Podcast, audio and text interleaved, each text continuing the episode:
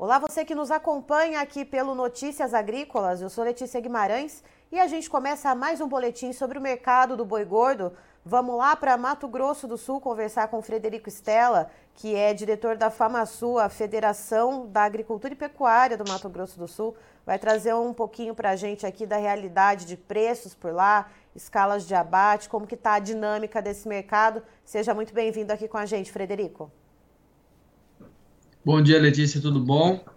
Opa, tudo certo.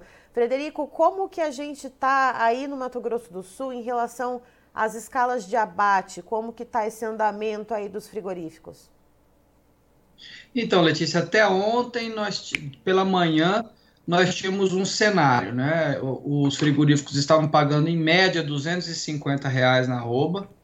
Isso, os grandes pagando com 30 dias, os menores aí pagando com à vista ou sete dias.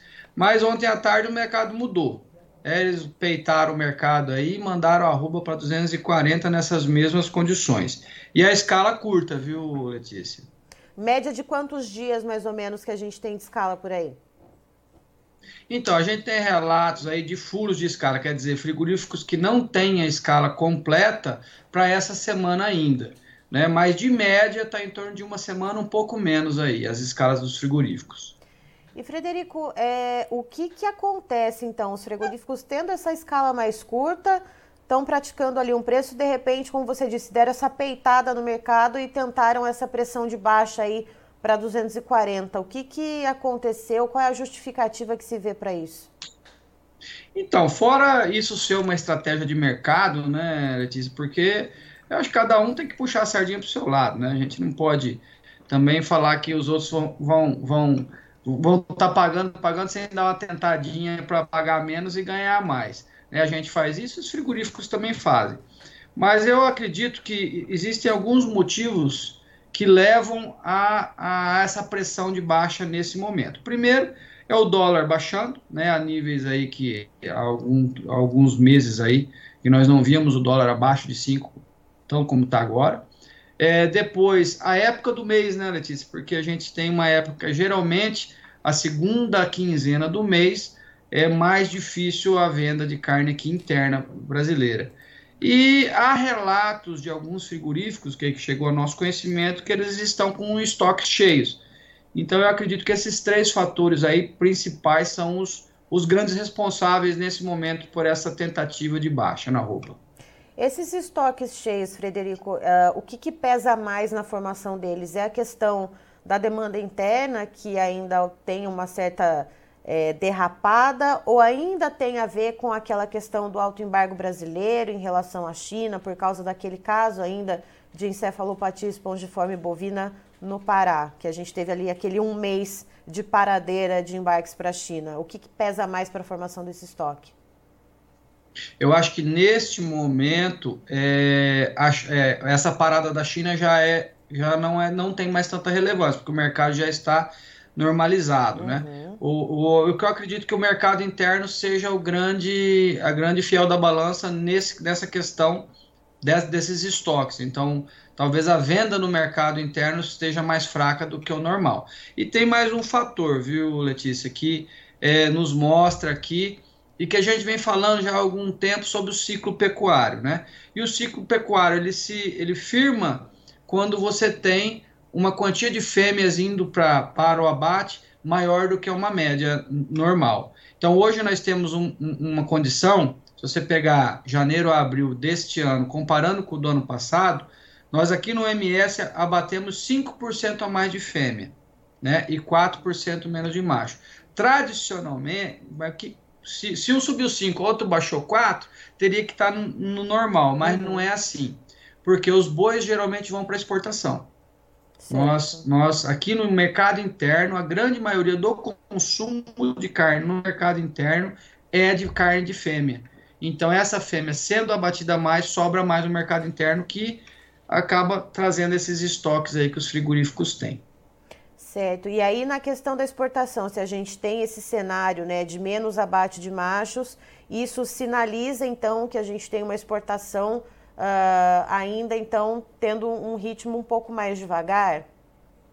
Não, não. As exportações, é, elas, se você pegar é, na média, janeiro, abril, ela deu uma baixa grande sim. Mas por quê? Por causa do evento China, como você mesmo disse. Uhum. Né? É um evento isolado de um país isolado. Mas as exportações fora a China está indo normal.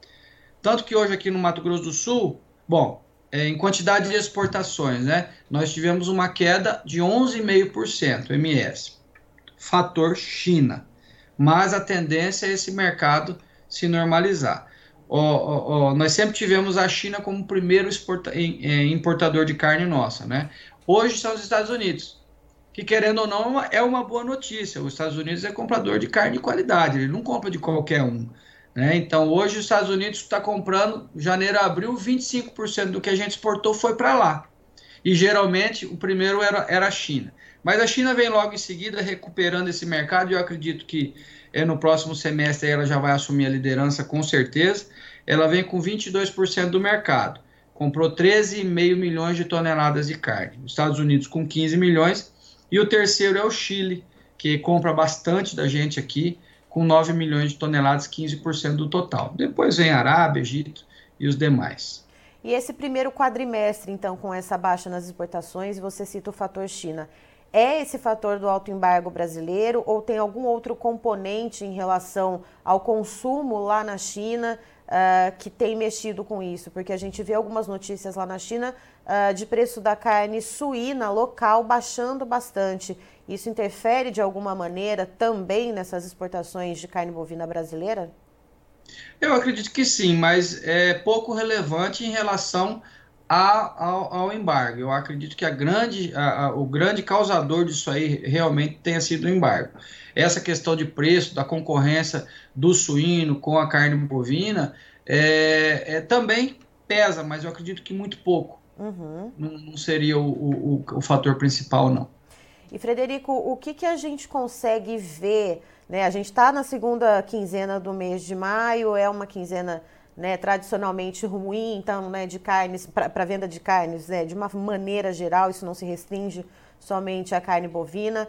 Uh, o que, que, se projeta para o mês de junho, né, para a virada de semestre? O que, que vocês aí da FamaSul uh, enxergam no horizonte quando a gente fala em demanda, em oferta e também em custos de produção, por que não?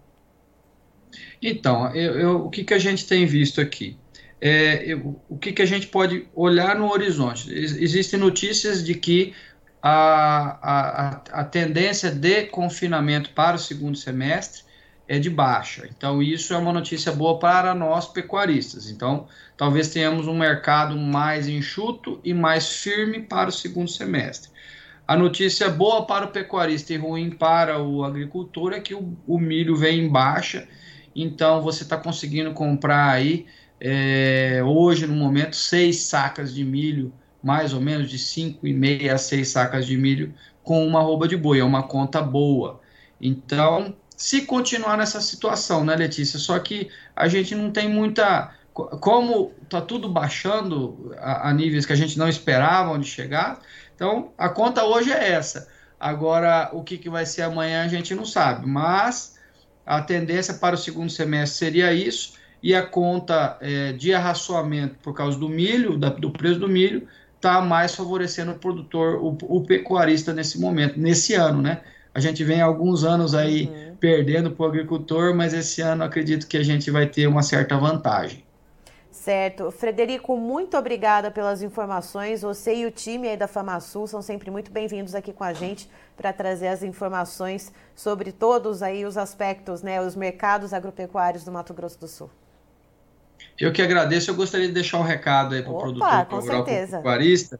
É, nós estamos no momento de uma queda de braço, não é mesmo? É, é, a indústria tentando baixar e a gente tentando segurar. No nosso, no nosso ver aqui, a vantagem neste momento, tá? mês de maio, segunda quinzena, ainda é para o pecuarista.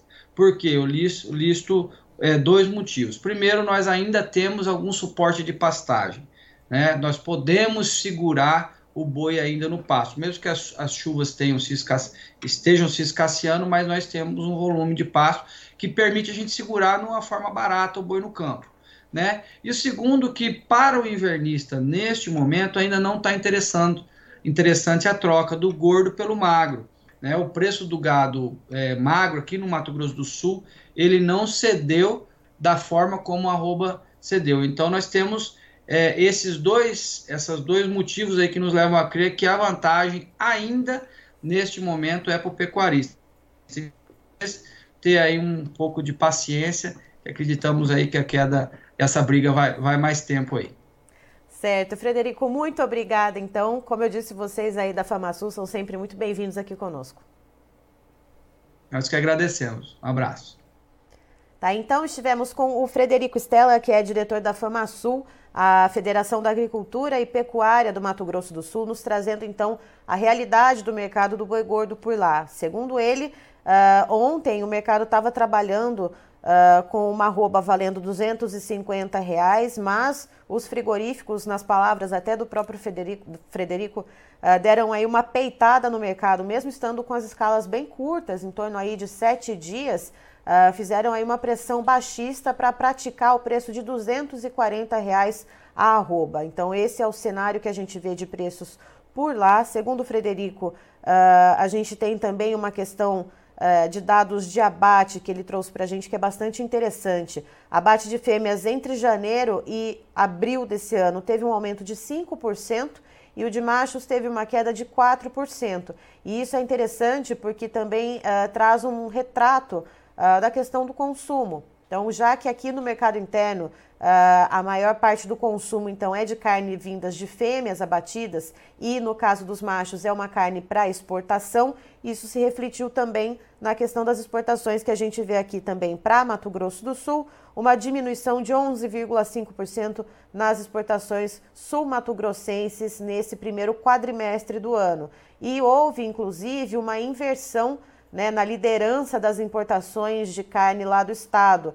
Quem antes liderava era a China, mas por causa daquela questão do alto embargo brasileiro, devido ao caso de encefalopatia espongiforme bovina atípico, ah, a China então ficou em segundo lugar nesse primeiro quadrimestre do ano. Os Estados Unidos assumiu a liderança e, segundo Frederico, isso é um ponto positivo por causa da questão da qualidade exigida, né, dos cortes de qualidade que os Estados Unidos então importam do Estado. É, Christian, por favor, os preços na tela, vamos lá? Vamos ver então os preços na B3, a Bolsa Brasileira. Ah, o contrato para maio desse ano, então, a gente vê uma queda de 0,67%, com a arroba bovina valendo R$ 258,55. Junho, uma redução de 1,96%, com a arroba no preço de R$ 247,30. Julho, uma queda um pouco mais consistente, de 2,33%, com o preço da arroba em R$ 249,20. Agosto, uma queda ainda um pouquinho maior, de 2,54%, arroba bovina cotada, perdão, em R$ 249,50. E a referência do CPEA para o boi gordo para o estado de São Paulo tem uma queda de 2,34%, com a arroba sendo praticada no preço de R$ 267,20. Eu encerro por aqui, já já tem mais informação para você. Fique ligado.